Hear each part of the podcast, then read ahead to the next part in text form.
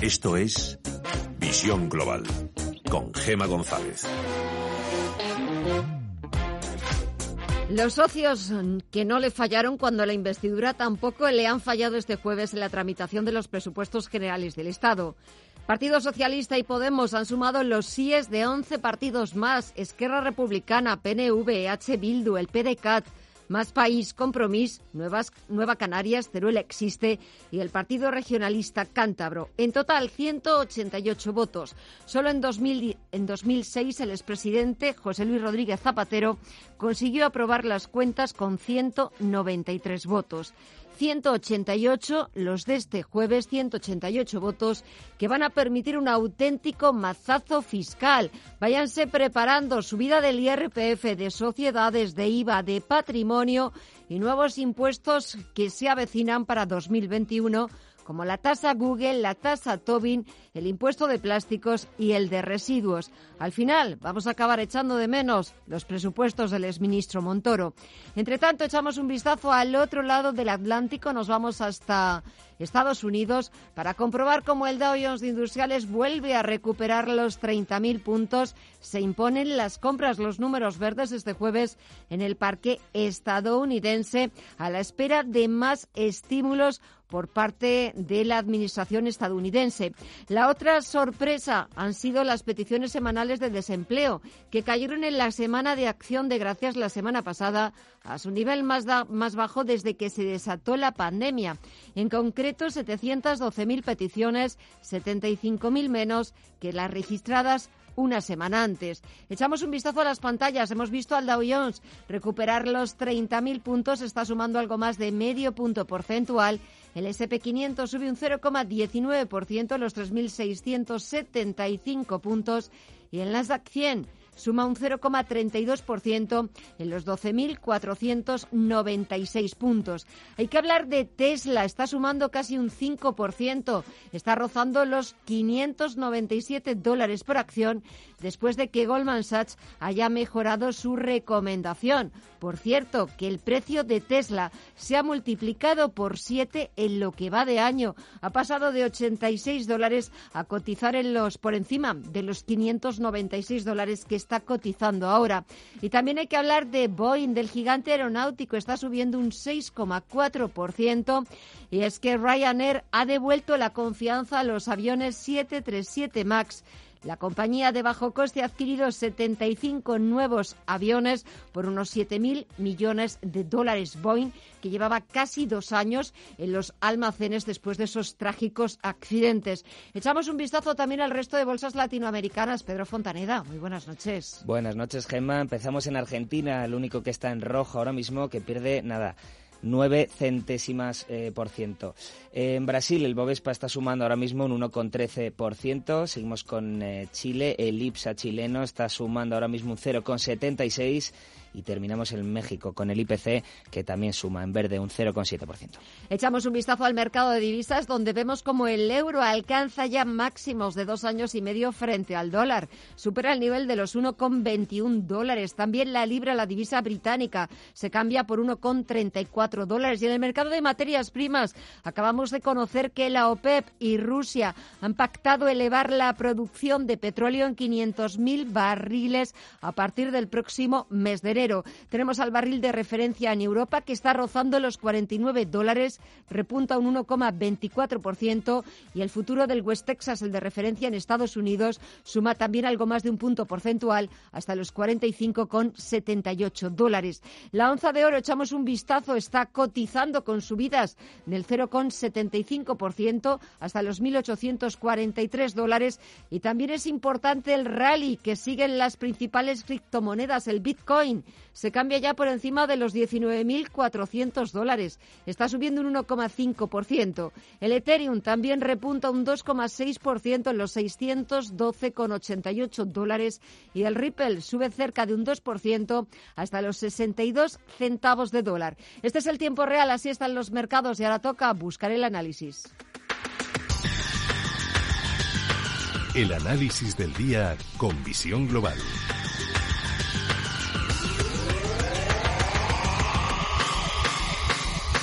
Y el análisis lo buscamos con Mark Rives, cofundador de Blackbird. Mark, muy buenas noches. Muy buenas noches. Bueno, parece que hemos entrado en el último mes del año y que tenemos ganas de despedirlo por todo lo alto. Dow Jones de nuevo por encima de los 30.000 puntos.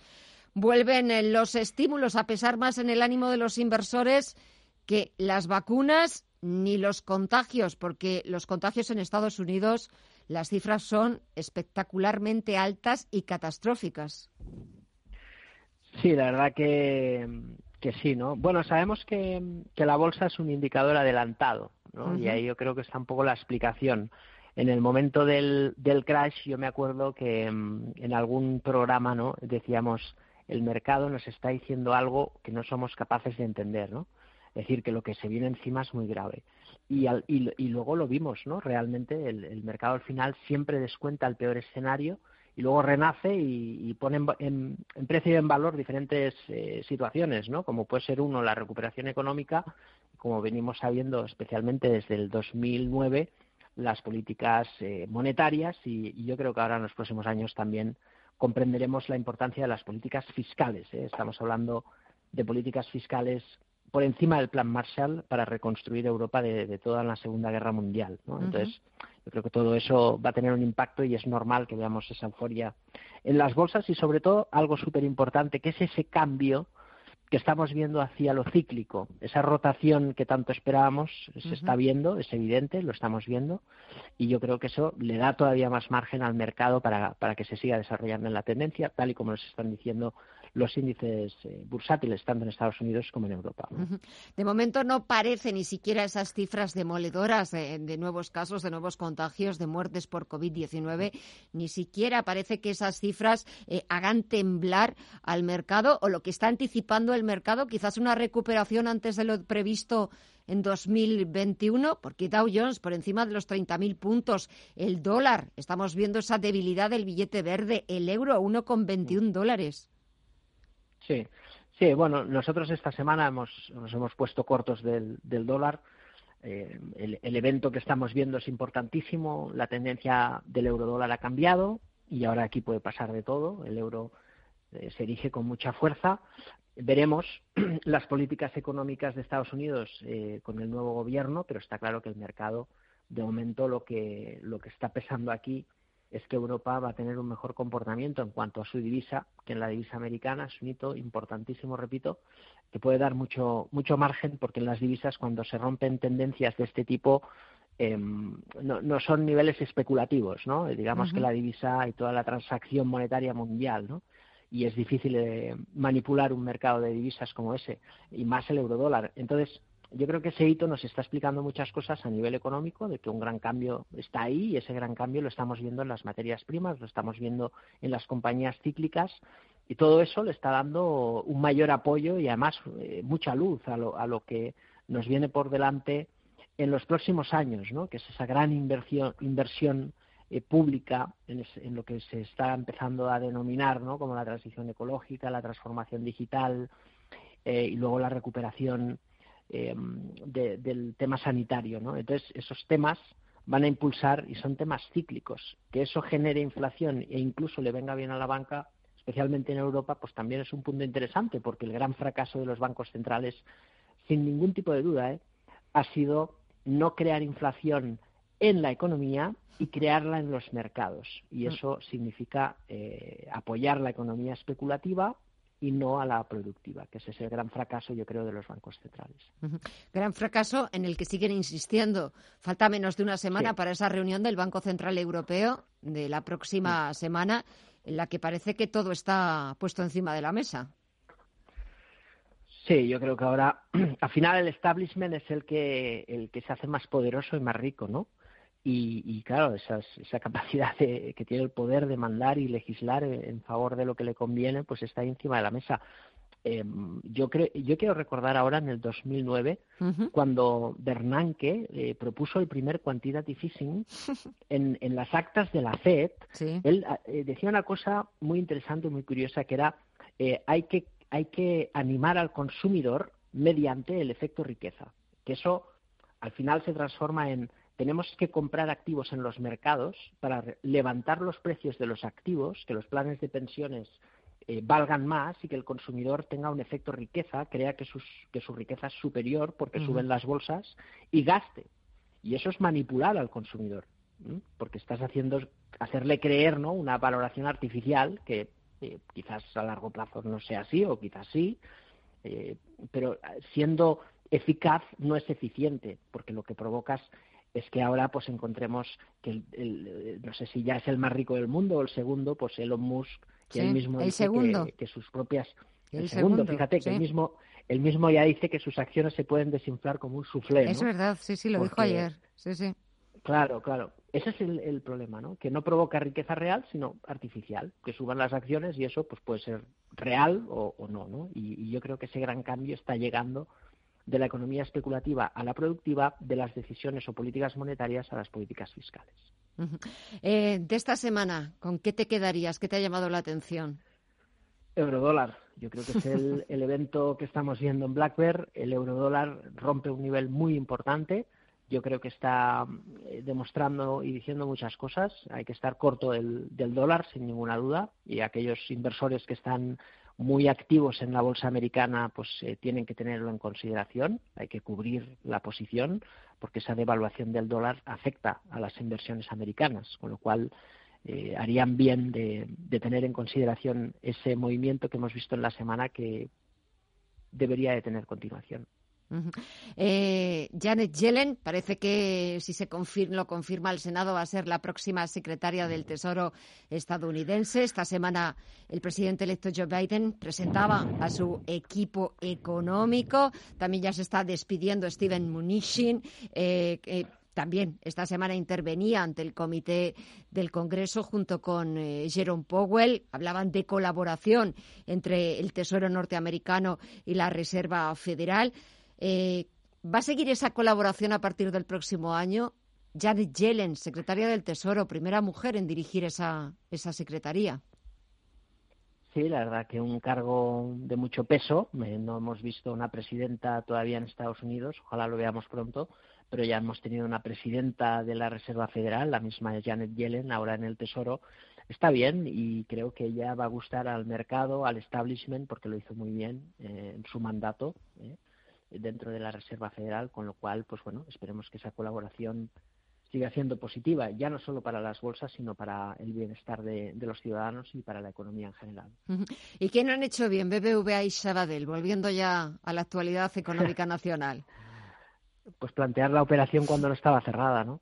Y yo creo que al final este tipo de operaciones están muy masticadas, eh, se presenta el regulador cuando todo está muy hablado y luego lo de siempre, ¿no? Es fascinante como el ser humano eh, al final eh, a veces piensas cuando analizas una operación de este tipo y piensas qué sentido tiene cerrar esta operación el, del Banco Sabadell a 0,40, ¿no? Cuando estás penalizando a todos los accionistas. Y de pronto el, el, Consejo de Administración o, el equipo de, directivo que es capaz de cerrar una operación de este calado en contra de, de los accionistas y de pronto rompe la operación por, porque pierde poder, ¿no? Eso demuestra claramente que no se alinea el interés del que cierra la venta con el interés de los dueños de la empresa, que, es lo que debería ser, con lo cual ahí se rompe y se demuestra cómo el poder muchas veces está por encima del capital, lo cual no debería ser, ¿no? Pero mm. bueno, muy curioso lo que hemos visto y desde luego a, mí me ha sorprendido eh, radicalmente la, la negativa y la no operación y veremos ahora el Sabadell qué es capaz de hacer y qué tiene que hacer, porque o tiene un as en la manga en forma de, un comprador internacional o la venta del TSB o si no va a ser difícil eh, salir de, de, esta situación porque yo creo que ahora el mercado ha visto las orejas al lobo y, probablemente los bajistas vayan a ir a por, a por el Sabadell. Bueno, espérate que cuando anunciaron que no continuaban las conversaciones, las negociaciones para, para, para esa fusión, que las daban por terminadas, ¿sabes lo que dijo el presidente de la COE, Antonio Garamendi? Que esto era como una historia de noviazgos que había noviazgos que se iban al traste, que hasta luego Lucas, pero había otros noviazgos que quizás ahora no es el momento y se pueden retomar con el tiempo. ¿Quién sabe? Sí. Y al final el amor todo lo puede. Eso es, eso es. Mar Rives, cofundador de Black Bear. Gracias, como siempre, por el análisis, las explicaciones, por, por ese sentido común que siempre impones a, a todos tus comentarios. Muy buen trabajo, descansa mucho y hasta la próxima. Un fuerte abrazo. Igualmente, Gema, un abrazo a todos. Visión Global. Los mercados. Bontobel Asset Management patrocina este espacio. Y de vuelta a las principales bolsas europeas, los mercados se han tomado un pequeño respiro a la espera de nuevas referencias de peso y sobre todo de ver qué pasa en Estados Unidos con ese segundo paquete de estímulos.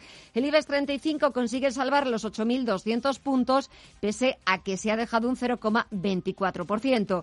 Y luz verde a la fusión CaixaBank Bankia. Las juntas de accionistas de los dos bancos han aprobado la operación de fusión, pero es ahora cuando empieza la parte más compleja. Es necesario que las autoridades reguladoras den su visto bueno, lo que se espera termine en febrero del próximo año y luego empezará el proceso de integración tecnológica, de configuración de una oferta de productos y servicios única. Es una gran oportunidad de crear valor, así ha defendido Gonzalo Gortázar, consejero delegado de CaixaBank, la integración con Bankia para crear el primer grupo financiero en España. La sociedad mantendrá su sede social aquí, en Valencia, y existirá una doble sede operativa en Barcelona y en Madrid.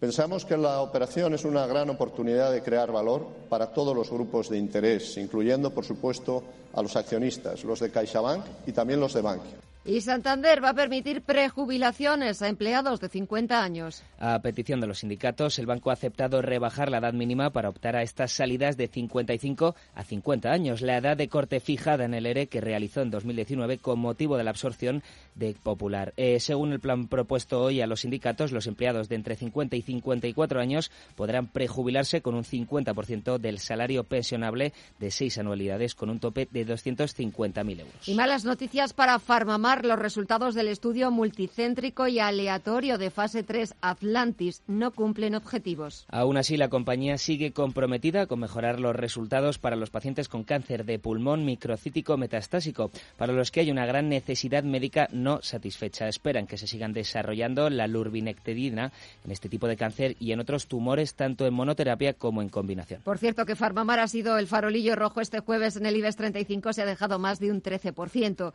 Y Acciona reduce al 33,6% su participación en Nordex, tras concurrir solo de forma parcial a la ampliación de capital lanzada por el fabricante alemán de aerogeneradores de 200 millones de euros. El grupo español sigue siendo el principal accionista de la sociedad, pero necesitaba suscribir unos 73 millones de euros para mantener su participación frente a los 11,6 millones que finalmente ha suscrito. Nordex busca con esta operación financiar su crecimiento en el largo plazo, así como el cumplimiento de sus objetivos de cara al año 2022 y seguir así incrementando su cartera de pedidos que alcanzaba los 7.900 millones a cierre del pasado mes de septiembre. Naturgy se alía con British Petroleum para ofrecer descuentos en el recibo de luz y gas por cada repostaje de combustible. En concreto, por cada repostaje superior a 40 litros de carburante, los clientes de Naturgy ahorrarán 2 euros en su próxima factura hasta un límite de 6 euros mensuales, pudiendo acumular hasta 72 euros de descuento en su factura al año. Además, y con el objetivo de captar el mayor número de clientes, las nuevas contrataciones recibirán un cheque carburante BP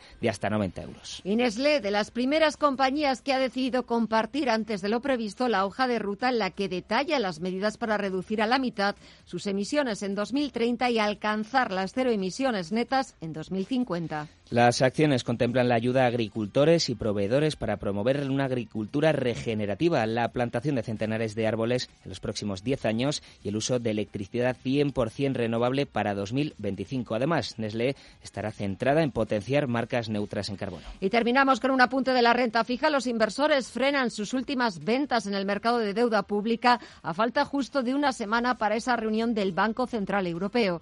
El interés exigido al bono español a 10 años se sitúa en el nivel del 0,10% y la prima de riesgo se acerca hasta los 60 puntos básicos. Bontobel Asset Management ha patrocinado este espacio.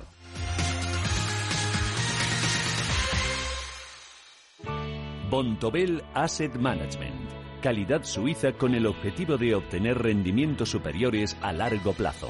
En Bontobel Asset Management siempre estamos a la vanguardia de las inversiones activas en bonos y acciones. Para más información, entre en nuestra página web bontobel.com barra am. Bontobel Asset Management, su especialista global en fondos de inversión. ¿Qué es una auditoría energética? ¿Mi empresa tiene que hacerla? ¿Cuáles son las sanciones por no hacerla? ¿Influye si el local donde se ubica mi empresa es en propiedad o de alquiler? Si tienes dudas, pregunta. NES, especialistas en gestión y ahorro energético, te contesta a estas y otras preguntas en NES.es. Información internacional. CaixaBank patrocina este espacio. Como en tantas ocasiones antes que esta, el pueblo francés ha ganado al gobierno.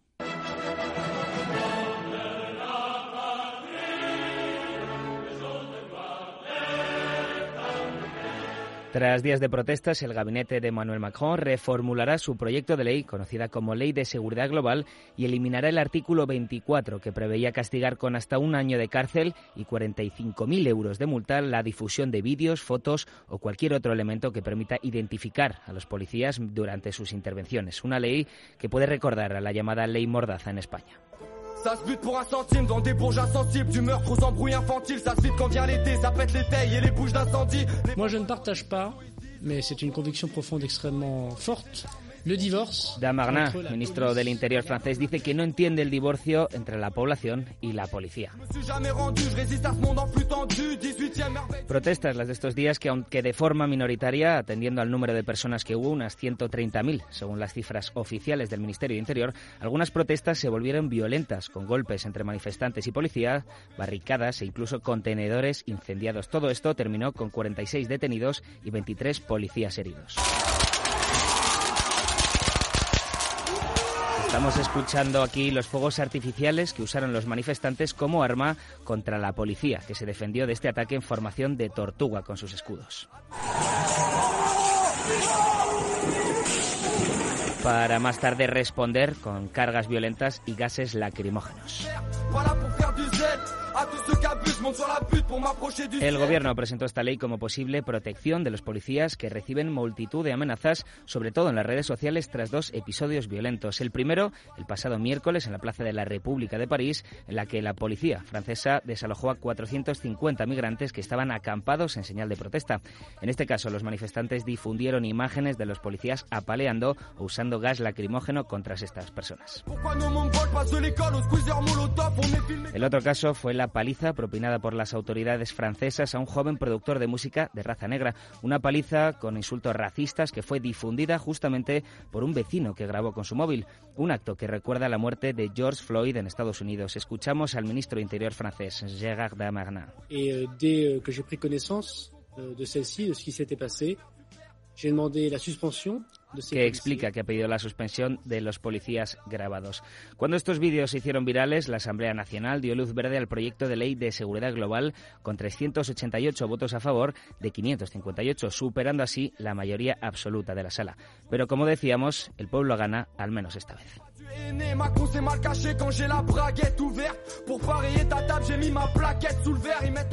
CaixaBank ha patrocinado este espacio. En CaixaBank, más de 5 millones de ilusiones ya tienen un sí. Sí a estrenar televisor, sí a poner en marcha ese proyecto, sí a comprar ese regalo y pagarlo poco a poco. Porque en CaixaBank, estar contigo es decir sí a tus ilusiones. Infórmate en caixabank.es. CaixaBank. Escuchar, hablar, hacer.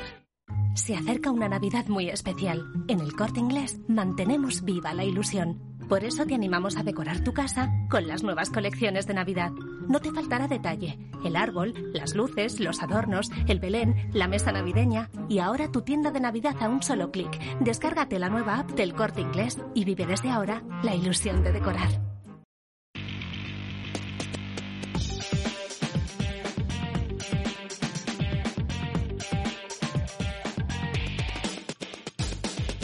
Echamos un vistazo a la prensa internacional. En el Reino Unido, The Times recoge las declaraciones del secretario de Educación intentando justificar porque el Reino Unido ha aprobado antes que Estados Unidos una vacuna contra el coronavirus.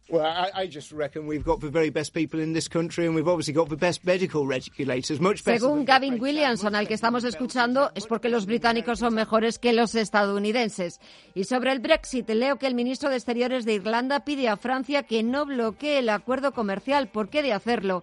Irlanda quedaría atrapada en el fuego cruzado de un fracaso. No obstante, Simon Coveney, que es el ministro irlandés de Exteriores, quiere ser optimista y cree que hay buenas posibilidades de llegar a un acuerdo en los próximos días. The Guardian abre su edición digital con las declaraciones del ministro irlandés de Exteriores de que el acuerdo del Brexit se puede alcanzar en los próximos días. Las próximas 48 horas serán decisivas, advierte Coveney y Financial Times. También lleva en portada el asunto del Brexit. La Unión Europea advierte sobre diferencias significativas en las últimas negociaciones y que el negociador europeo Michel Barnier busca garantías de que Londres cumplirá con su palabra. Vamos con la prensa francesa que recoge en primera página la estrategia de vacunación del gobierno que ha presentado el primer ministro Jean Castex.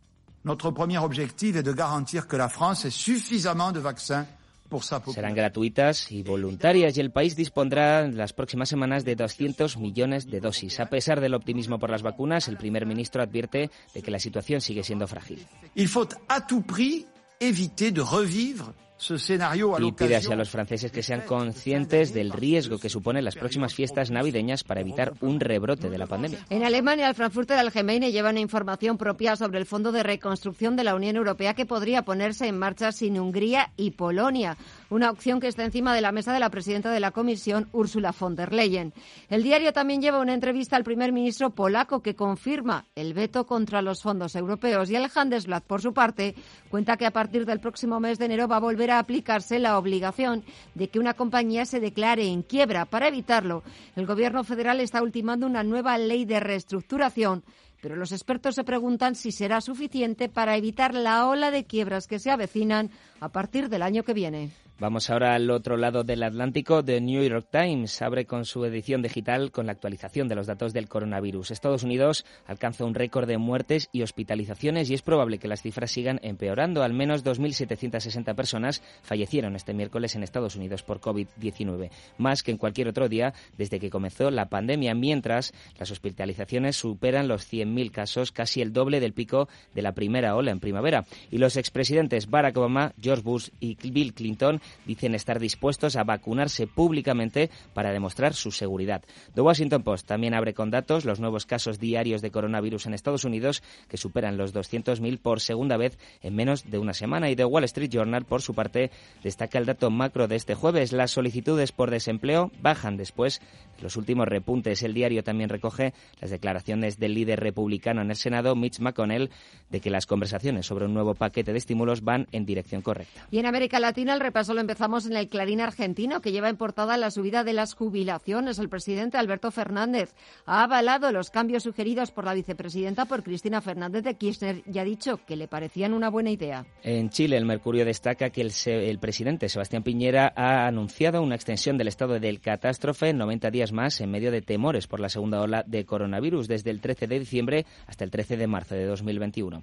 Y el Universal de México, por su parte, intenta aclarar las dudas de sus lectores sobre la vacunación de Pfizer y que el ejército participará en la vacunación. Terminamos este repaso en el Ogrobo brasileño que recoge las previsiones optimistas del ministro de Economía, Paulo Guedes. Dice que el PIB del país muestra una rápida recuperación en V.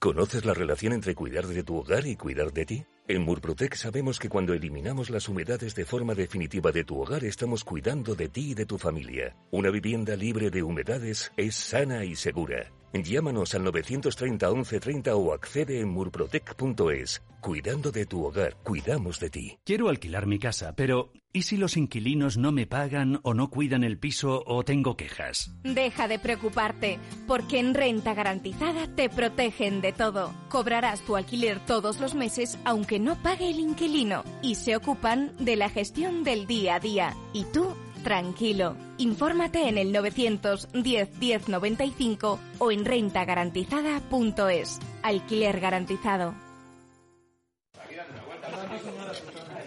Cuidado en las reuniones familiares. Estoy harta de no poder reunirme con mi gente como yo quiero. Igual que mi abuela, que esta es la última reunión familiar en la que estará. La contagié de COVID el otro día y la enterramos hoy. Comunidad de Madrid. Hoy más que nunca en la Fundación La Caixa acompañamos a quienes más lo necesitan. Luchamos para que todos los niños y niñas tengan las mismas oportunidades. Ayudamos a quienes tienen más complicado conseguir un empleo y trabajamos para prevenir la soledad de los mayores. Lo hemos hecho antes, lo hacemos ahora y lo seguiremos haciendo. Fundación La Caixa. ¿Quién dijo que las terrazas son para el verano? La Terraza del Santo Domingo es el mejor plan en Madrid para salir a comer, cenar o tomar un cóctel con las mejores vistas y unas magníficas puestas de sol. Hemos acondicionado el espacio para que lo disfrutes todo el año, todos los días desde la una de la tarde y con la reserva de comida o cena, dos horas de parking gratuito. La Terraza del Santo Domingo. 25 años de la información económica más profesional y precisa, ahora iniciando una nueva época. La nueva época de Radio Intereconomía.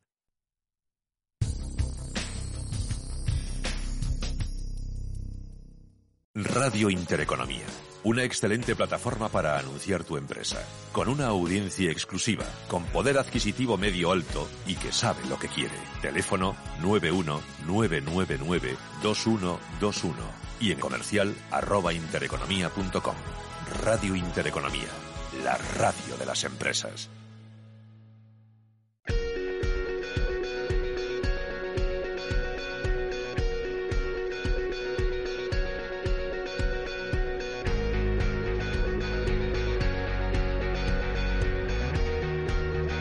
En Visión Global, la entrevista del día. Un 66% de los españoles compraron online en estas navidades que van a ser las más digitales.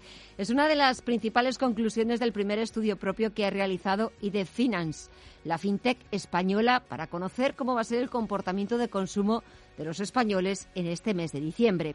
Vamos a conocer más conclusiones de este informe y para ello hemos invitado esta noche a Alexandro Ceschel, que es Global CMO de ID Finance. Alexandro, muy buenas noches.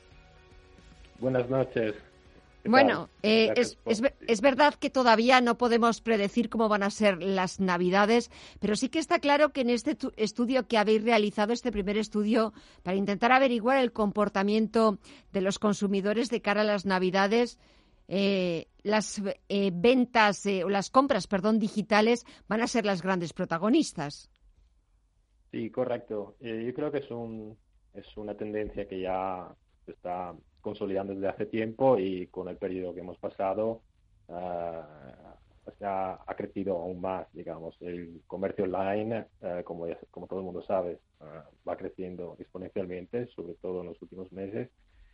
Pero lo interesante es que, sí, dos tercios de los entrevistados dicen que harán compras online. Pero yo creo que es un dato interesante que el 70% de estos que compran online dicen que menos de la mitad de lo que gastarán para Navidades, digamos, eh, es online. Así que es una noticia, digamos, parte positiva para el comercio, digamos, a pie de calle. Eh, por otra parte, también, de alguna forma, este primer estudio que habéis realizado para averiguar el comportamiento del consumidor de cara a esas Navidades deja también clara una cosa, y es que cada vez vamos a una sociedad en la que lo que no va a haber es el pago en efectivo, el pago al contado. Correcto, correcto. Eh, de hecho, este, esta tendencia está, ha subido, digamos, de manera relevante en los últimos meses, ah, no solo por el tema online, sino también que está un poco de recelo tocar el efectivo, eh, aunque no haya un riesgo real, digamos.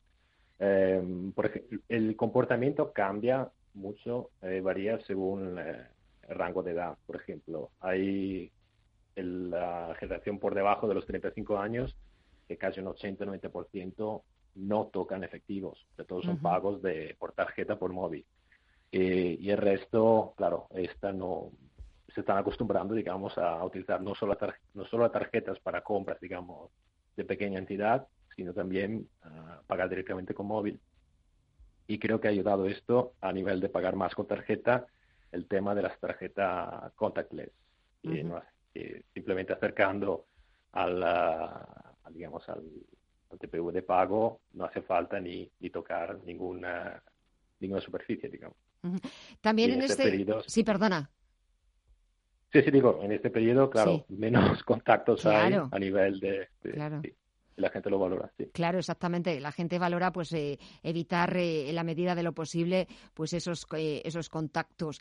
no, que te iba a preguntar también que en ese estudio que acabáis de publicar, aparte de bueno pues mostrar cómo vamos hacia una sociedad en la que cada vez pues vamos a disponer de menos efectivo, de menos cash, de menos y también evitamos así pues posibles riesgos de, de contacto. Pero es cierto que también en ese estudio habéis puesto de manifiesto las diferencias de consumo entre hombres y mujeres. No compramos lo mismo.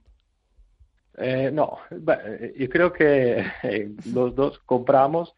de lo que ha salido de la, de la, encuesta es, digamos, que los hombres se enfocan más de cara a Navidad, más a tecnología y ocio. las mujeres tienen más un abanico de, de, sectores más amplio, incluye también ropa. Yo creo que no le hemos preguntado, no les hemos preguntado el por qué, ¿vale? Y puedo dar una interpretación mía personal, así que vale lo que vale. Yo creo que lo mejor, lo mejor los hombres, digamos, las mujeres piensan y mucho más que solo en ellas, yo creo, a diferencia del hombre. Igual, a lo mejor se preocupan de, más personas que, que, los hombres. Pero esta es una interpretación mía personal, ¿eh? así que no, no lo hemos preguntado los encuestados. Pero mira, para la próxima vez eh, sí que es verdad que podíais eh, bueno, pues hacer la, la, siguiente pregunta, porque por ejemplo los hombres se decantan, claro, más por tecnología y ocio, que parece como que van buscando su propio eh, disfrute o, y mientras que las mujeres pues se decantan más por decoración, moda, juguetes y juegos, pensando un poco casi eh, en todos los demás. También otra de las conclusiones de este informe es que el 30% de los participantes de los encuestados reconoce que atraviesa por un mal momento financiero.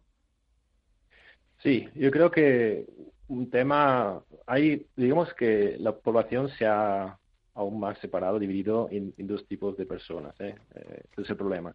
Si miramos a los datos, por ejemplo, de, ahorro, en España eh, se ha disparado. Eh, en el segundo o tercer trimestre del, 2020, la tasa de ahorro se ha duplicado en España. Es decir, que las personas que tienen un ingreso fijo, uno, ah, siguen teniendo ingresos regulares y, y han gastado menos. ¿Por qué? Porque pueden hacer menos, menos socio, menos viajes, menos restauración. Por otro lado, por otro lado de la medalla, eh, los que han sufrido más, es decir, eh, sabemos muy bien que el sector de, turismo, del, de la hostelería, los que trabajan y los que también que tienen un negocio, así que invierten y han visto sus ingresos reducirse de manera notable, estas personas claramente tienen tiene más dificultades. Y decíamos, aunque sea un 30% de personas tendrán dificultades y esta parte de la persona en dificultad se concentrará más en estos sectores. Eh, ¿Quieres eh, añadir alguna cosa más de, ese estudio? ¿Alguna, alguna conclusión o algo que, te parezca, eh, no sé, interesante destacar del estudio con lo que te has quedado? Yo creo que ah, no, no, no, pasaremos de un día a otro a comprar todo por Internet, eso está claro. Eh, Internet seguirá siendo importante, pero si puedo resumir todo en una frase, eh, seguiremos, eh, para Navidades seguiremos comprando turrones y jabón, pero lo pagaremos seguramente sin efectivo, más con tarjeta con móviles. Eh, quizás también, bueno, pues que sigan existiendo esas tiendas físicas en ese comercio de proximidad.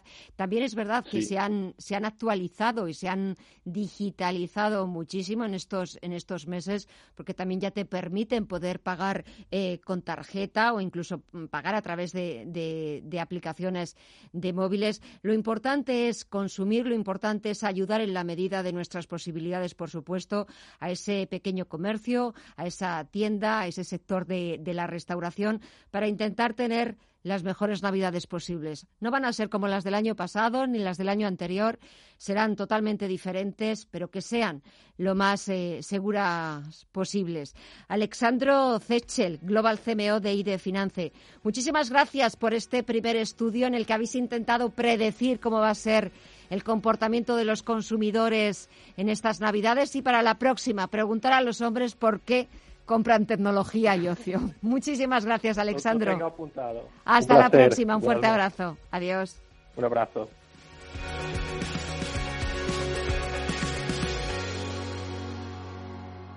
Si mantienes la cabeza en su sitio, cuando a tu alrededor todos la pierden, si crees en ti mismo cuando otros dudan, el mundo del trading es tuyo. Trading 24 horas, un sinfín de oportunidades. Cuando ves la oportunidad, IG. Todas las operaciones conllevan riesgo. 76% de las cuentas de inversores minoristas pierden dinero en la negociación de CFD con este proveedor. Debe considerar si comprende el funcionamiento de los CFD y si puede permitirse asumir un riesgo elevado de perder su dinero. Si estás pensando en cambiar tu hipoteca de banco, entra en cuchabank.es y consulta las condiciones de nuestra hipoteca fija, variable e hipoteca joven. Cuchabank, tu nuevo banco. ¿Cuánto dices que gastamos en suministros energéticos? Bueno, lo normal es lo que cuesta el gas, la electricidad. ¿Pero no hablaste con Nes? ¿Con quién? Con Nes, como el monstruo del lago Ness. Consigue ahorros energéticos a grandes empresas de hasta el 40%. Ah, sí, ya sé quiénes son. Expertos en gestión energética, realizan auditorías energéticas, desarrollan planes de eficiencia. No sé cómo no les he llamado antes. Si no tienes un gestor energético, estás perdiendo dinero. Conócelos en nes.es o contacta con ellos en info@nes.es. Te realizamos un estudio de forma gratuita. Nes, conviértelo en tu partner energético. Érase una vez una tarjeta de crédito, la tarjeta revolving, que te prometía más cosas que el genio de la lámpara. Pero pasó el tiempo y te diste cuenta de que aquello era un cuento. El genio se había quedado con tu dinero. ¿Quieres recuperarlo? Nosotros lo haremos por ti. Somos Durán y Durán Abogados y sabemos cómo hacerlo. Entra en duranyduránabogados.com y que no te vengan con cuentos. Según la RAE, el paraíso es un sitio o lugar muy ameno. Es mucho más. Es lujo, tranquilidad, intimidad, detalles, sol, playas, dunas, profesionalidad, gastronomía, spa, seguridad sanitaria, accesibilidad. Todo esto es Bahía Azul Villas and Club Resort en Fuerteventura. bahiaazul.com En Visión Global, la tertulia de los negocios. Y comenzamos nuestro tiempo de tertulia saludando a Íñigo Petit, CEO de IDEN Global. Íñigo, muy buenas noches. Muy buenas noches, Gemma, ¿cómo estás? Bien, ¿y tú qué tal estás? ¿Todo bien? Pues, pues la verdad, con ganas de, de un pequeño puente. que sienta bien, aunque ahora lo que necesitamos es precisamente lo contrario a estar parados, que hay Sí. que hacer mucho y, y- y- y reactivar la actividad económica, pero, Sí. pero bueno, después de unos meses muy duros está bien también descansar unos días. Exactamente. A ver si las restricciones no nos impiden disfrutar de ello. Eh, eso, eso también hay que, hay que verlo, a ver qué va, qué va a pasar después de, de este puente. Guillermo Santos, socio director de Capital. Muy buenas noches a ti también. Hola, Gemma, ¿qué tal? Buenas noches. ¿Todo bien? ¿La familia bien? Pues yo no me quejo, ya sabes, con... No, no, con- ya. y sí, sigue todo bien, eh, te agradezco, eh, aunque todo es mejorable, ¿eh? Bueno, hombre, pero mientras no empeore, yo ya, No, no empeora. virgencita, que me, No. virgencita que me quede como estoy. Eh, escucha, no Dime. empeora, pese que hay unos cuantos que están hacen todo lo posible porque empeore. Ya, sí, eso también. Eh, eh, ¿eh? eso también. Si queréis, luego hablamos de No, ello. no, venga, podemos empezar hablando por lo claro. No, venga, vamos, vamos a empezar. Esto es que tengo una noticia no- mala y una buena. Pues venga, empieza por la mala. Bueno, pues y no, este es un comentario bastante especial, ¿no? Porque eh, yo no es que sea un gran seguidor de redes sociales, pero bueno, eh, algo sigo Twitter y estoy en Twitter y, y pongo cosas y me gusta seguir a, a algunas eh, comentaristas, tanto políticos, económicos y sociales, ¿eh? y, y de ocio. Y hay uno que se llama eh, eh, en inglés eh, Zero Hedge. Ah, sí, ¿eh? sí, que le sigo un- yo también. pues lo conoces, que además su, su logo, ¿no? En, o su, su perfil es bastante llamativo, ¿no? Sí. Pues este, este señor, que es un analista de mercados, eh, hoy ponía un, un tuit en, eh, en, su, en, su, en su perfil y, y, y hacía un comentario, es que me he quedado, de verdad, ¿eh? alucinado, como se dice ahora, lo siguiente, eh, diciendo, eh, en España se puede implantar la jornada de cuatro días. Ah, sí. Entonces digo, vamos a ver, vamos a ver, ¿dónde estamos yendo para que a Zero Hedge, que es un analista americano, pero americano-americano, ¿eh? de USA, de los que eh, te cuentan cosas de Powell cuando un, un, un, un watcher de la Reserva Federal y que se preocupe o que eh, haga un comentario sobre eh, una posible medida del gobierno eh, español absolutamente surrealista, como es la jornada de cuatro días, que este joven Rejón está intentando impulsar en el Congreso y, y que y de hecho lo he retuiteado con un comentario mío porque me he quedado de verdad franca y a la vez bastante negativamente sorprendido porque digo, ostras, qué pena que tengamos que salir, eh, porque está además Hedge es bastante seguido, especialmente en el mundo económico, pero especialmente también en Estados Unidos, que tengamos que salir por la jornada de cuatro días. Dando estas eh, explicaciones.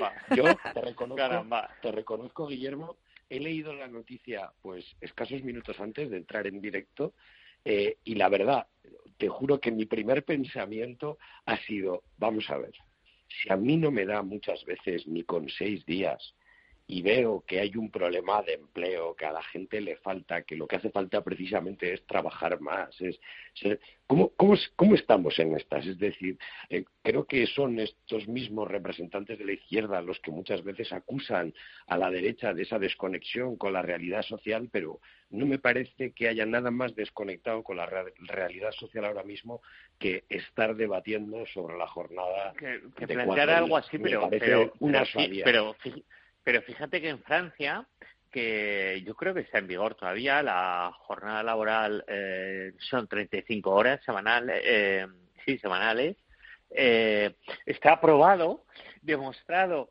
y súper, eh, eh, digamos, eh, pragmáticamente aceptado, que ha sido un grandísimo error para la economía francesa.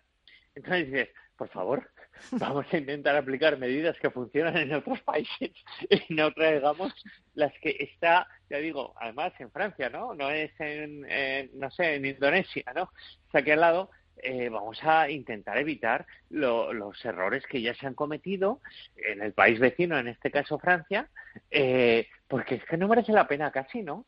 Mejor vamos a lo bueno. Mm. Vamos a centrarnos también en lo importante, que no estaría mal, que mira que España tiene muchos desafíos económicos por delante en los próximos años y desde luego no creo que una jornada laboral de cuatro días ni vaya a ayudar a conseguir nuestros objetivos ni desde luego transmita el mensaje adecuado. Pero, pero, ¿sabéis, cuál, claro, ¿sabéis cuál es el problema? Que encima lo están estudiando. Lo van a estudiar, o sea, no es una propuesta que hayan rechazado, sino que van a estudiarla porque si es un consejo como el del virus se vende pero mira se vende como una fórmula de creación de empleo y repito está demostrado porque es que en Francia en la práctica la reducción de jornada semanal se ha demostrado que no solo no ha creado empleo sino que ha incrementado varios vicios del mercado de trabajo, entre otros la inelasticidad, es decir, la falta de flexibilidad del propio mercado, que es uno de los gravísimos problemas que tiene el mercado español. Cuando se crea paro, cuesta muchísimo volver a, a donde venías. Íñigo. No, a mí es que, vamos, me parece el mejor ejemplo de desconexión de la realidad, en la que no se podrían estar estudiando medidas y materias, dedicar recursos a eso en este momento. No digo, no digo que en el futuro no se pueda estudiar, pero no creo que sea ni de lejos el momento adecuado. Pero bueno, también entiendo que es mejor que estemos debatiendo en esta tertulia sobre una jornada de cuatro horas que sobre el incremento del paro qué va a pasar cuando se acaben los antes. Supongo que políticamente mm. interesa, interesa más eso, hablar de la jornada de cuatro días que hablar de qué va a pasar después del ERTE. Pues bueno, pues supongo que en ese sentido sí que han conseguido el objetivo, pero pero más allá de eso, vamos, es que me parece, eh, ya te digo, de populismo, es, me parece populismo. Pero, pero, pero fíjate que es lo que dice Gemma, que es que eh, eh, dentro de lo que es la eh, dinámica eh, eh, de, propuestas legales y demás está ahí, ¿eh? Y que va a mm. avanzar hasta, espero, poco, pero va a avanzar. Bueno, cambiamos de asunto. Juntas de accionistas CaixaBank Bankia ya es una realidad. Han aprobado la fusión, aunque es verdad que ahora empieza la parte más compleja, la parte más difícil. A ver cómo se congenia todo eso. La parte más dura, no claro. ninguna duda, porque fusionar dos entidades del tamaño y además con, con la fuerte presencia que tienen ambas en sus respectivas zonas centrales, digamos, de actividad, uniendo pues Cataluña, Levante y Madrid, eh, pues sin duda alguna eh, hay una operación muy grande que hay que llevar a cabo y que, que bueno que arrojará titulares de todo tipo. Tendremos lado uno de los bancos más grandes de Europa y probablemente más sólidos, pero probablemente también pues eh, haya eh, ajustes de plantilla, de costes, eh, en fin, va a haber que hay que todavía seguir desbancarizando eh, España y en ese proceso creo que todavía queda una fase. Con todo, hablabas de juntas de accionistas en, plural, entiendo que refiriéndote a CaixaBank y a Bankia, pero vamos a ver qué pasa con las demás juntas de accionistas también en los próximos meses, porque, bueno, como siempre comentamos, esto se ha abierto la veda, eh, además con el beneplácito del Banco Central Europeo y en un momento en el que los mercados, además, no ayudan a muchas entidades españolas en su valoración, eh, y etcétera, pues desde luego nos pone como posible objetivo de, de otros compradores que vean que, que, en España está sucediendo algo en el sector bancario y quieren aprovechar la oportunidad. ¿no? Por lo tanto, bueno, me parece un buen precedente y esperemos que, la operación pues, pues que, que, se lleve lo más tranquilamente posible y que efectivamente el resultado sea eso, un banco fuerte, eh, grande, importante en Europa, que sin duda alguna es lo que es lo que hace falta, es lo que promueve el Banco Central Europeo y, sin duda alguna sería bueno para la solvencia del sistema. eh, Guillermo. Sí, pero fíjate, em, el fracaso de la fusión, bueno, fracaso al menos momentáneo, ¿no?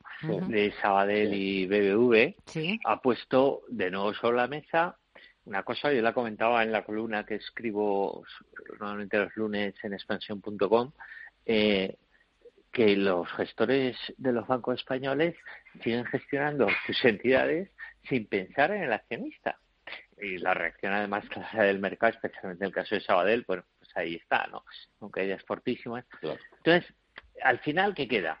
Pues queda eh, que sí, hay que ir a entidades grandes, lo pide el BCE, lo pide la propia dinámica económica financiera actual, eh, curva de tipos prácticamente a cero. Eh, el Estado español se financia a cero prácticamente a 10 años, esto es tremendo. Entonces, pero eh, los pequeños o grandes egos en algunas entidades pues eh, dificultan eh, digamos procesos que no digo que sean naturales pero sí que son obligados ¿no? y, este es un caso en el caso de Banca y CaixaBank pues hombre eh, también fijaos se ha publicado estos esta semana y, o a finales de la pasada también eh, en algún medio eh, cuál ha sido la reducción en los últimos años desde la crisis financiera post-Lehman eh, de, la banca en España, el número de oficinas y el número de empleados. De los que más han reducido ha sido, entre otros, Bankia. Además, cuando ves la estadística de número de oficinas y número de empleados, de la reducción, Bankia ha tenido cierta proporcionalidad. Ha habido alguna entidad que ha reducido muchas oficinas pero no tantos empleados. Entonces dices, ¿y, y, dónde están? Pues bueno, tendrán un espacio, claro, en las oficinas eh, que siguen abiertas. ¿no? Entonces, eh, aún queda por, cortar y por gestionar y por cambiar muchísimo, muchísimo. Si encima que queda muchísimo, porque ya digo, eh, merece la pena ¿eh? mirar si entras haces una búsqueda en Google o lo puedes ver, lo que se ha reducido el número de oficinas, eh, y lo que se ha reducido el número de empleados. Y, en algunas entidades es un poquito similar, eh, en porcentaje me refiero, eh, el caso de Bankia, en otras ni muchísimo menos, ¿no? Han reducido bastantes oficinas, pero han reducido muy poco el número de empleados. Entonces, reitero, te demuestra que queda bastante por hacer sí, claro, cuando es obvio que queda bastante por hacer, cuando el sector, la actividad, perdón, del sector no genera suficientes beneficios para mantener eh, esas estructuras excesivas, caramba, eh, no frenes una fusión simplemente porque el canje no te parece conveniente eh, de una manera para mí absolutamente prematura, que encima redunda en un prejuicio evidente de los accionistas, porque ¿qué ha pasado con el precio de la acción? Pues se ha hundido, ¿no? O ha mm. caído bastante más. Eh, no olvidemos que Sabadell es un penny stock, que les llaman, ¿no? En el mundo anglo, ¿no? Eh, un, valor recordemos el caso del popular, un valor que cotiza a céntimos y entonces se incrementa enormemente la volatilidad porque, eh, claro, enseguida tiende a, o a subir o tiende lo contrario, a bajar, que es lo que ha pasado estos días pasados.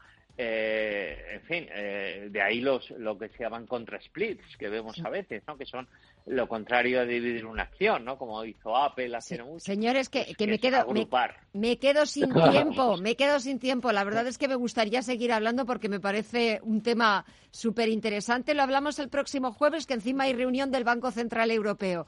Guillermo Íñigo, gracias a los dos, un fuerte abrazo. Hasta el jueves que viene. Siempre, gracias. Siempre Hasta El jueves que viene. Adiós.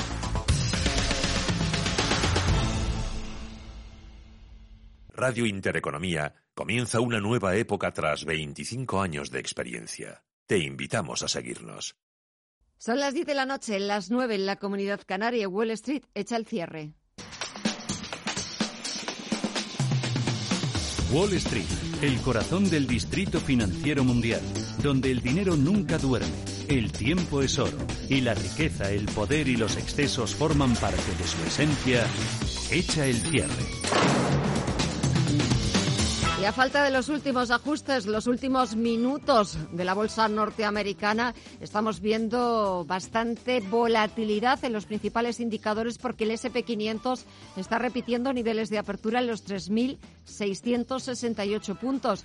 Las subidas se han ido moderando, desinflando en el caso del Dow Jones Industriales, que ha vuelto a perder los 30.000 puntos. Ahora mismo está sumando un 0,10% hasta los 29.914 puntos, a pesar del buen tono del fabricante aeronáutico de Boeing, que vuelve a recuperar sus 737 MAX. Sobre todo, Ryanair le ha devuelto la confianza a sus aparatos tras hacer un pedido de estas aeronaves. Boeing está subiendo algo más de un 6%. Sus acciones se cambian a 237,33 dólares.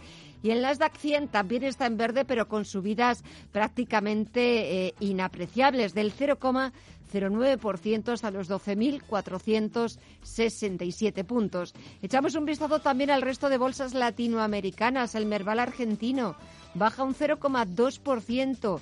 El Bovespa brasileño suma cerca de medio punto porcentual. El IPSA chileno también en verde está sumando un 0,76% y el IPC mexicano también en verde está subiendo un 0,64%. Echamos un vistazo a la agenda, vamos a ver las citas que nos depara el último día de la semana bursátil. La agenda, las citas las tiene Paul Mielgo. En la agenda de mañana, viernes 4 de diciembre, la principal referencia para los mercados será el informe de empleo de noviembre en Estados Unidos. Al otro lado del Atlántico se publicará también el dato de la balanza comercial, los pedidos a fábrica y los pedidos de bienes duraderos de octubre. En España, el Instituto Nacional de Estadística publicará los índices de precios de exportación y de importación de productos industriales correspondientes al mismo mes. En Alemania también se conocerán los pedidos de fábrica. Y en la Comunidad de Madrid entra en vigor el cierre perimetral en la región ante el puente de la Constitución.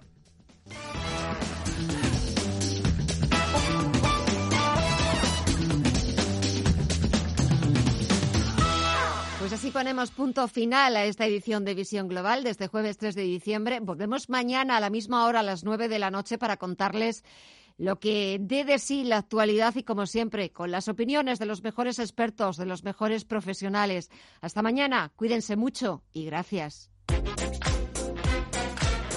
En Radio Intereconomía, Visión Global, con Gema González.